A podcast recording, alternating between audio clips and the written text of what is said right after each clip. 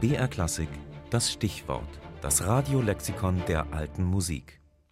Hoketus, vermutlich nach dem altfranzösischen Hoquet für plötzliche Unterbrechung, Schluchzer, Schluckauf.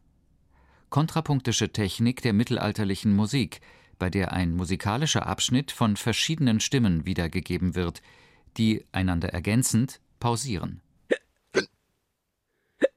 Das altfranzösische Wort okay hat wohl einen onomatopoetischen Ursprung. Das heißt, es ist durch Nachahmung des Geräuschs, das es beschreiben sollte, entstanden. In diesem Fall ging es um den Schluckauf. Ob das Wort Hoketus tatsächlich darauf zurückzuführen ist oder nicht lateinischen oder gar arabischen Ursprungs ist, darüber darf spekuliert werden. Fest steht, das Bild vom Schluckauf passt ganz gut zu diesem kontrapunktischen Stilmittel, bei dem der musikalische Fluss immer wieder durch Pausen unterbrochen wird.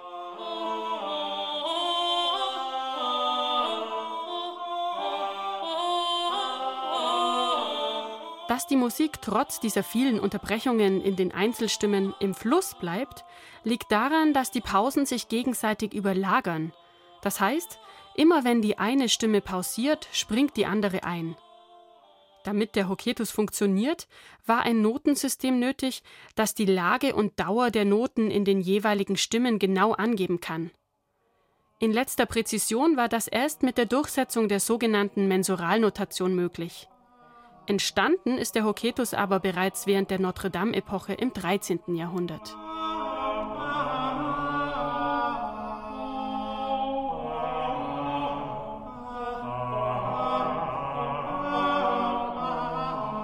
Die Komponisten, wie hier zum Beispiel Guillaume de Machaut, benutzten den Hoketus meistens, um wichtige Stellen im Text zu kennzeichnen.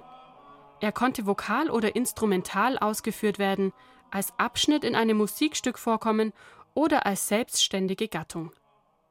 Nach dem 14. Jahrhundert kam er wieder aus der Mode. Erst im 20. Jahrhundert wurde er als Kompositionstechnik wiederverwendet. Dieses Stück hat der Komponist Jörg Kurtag mit Hoketus für zwei Klaviere überschrieben.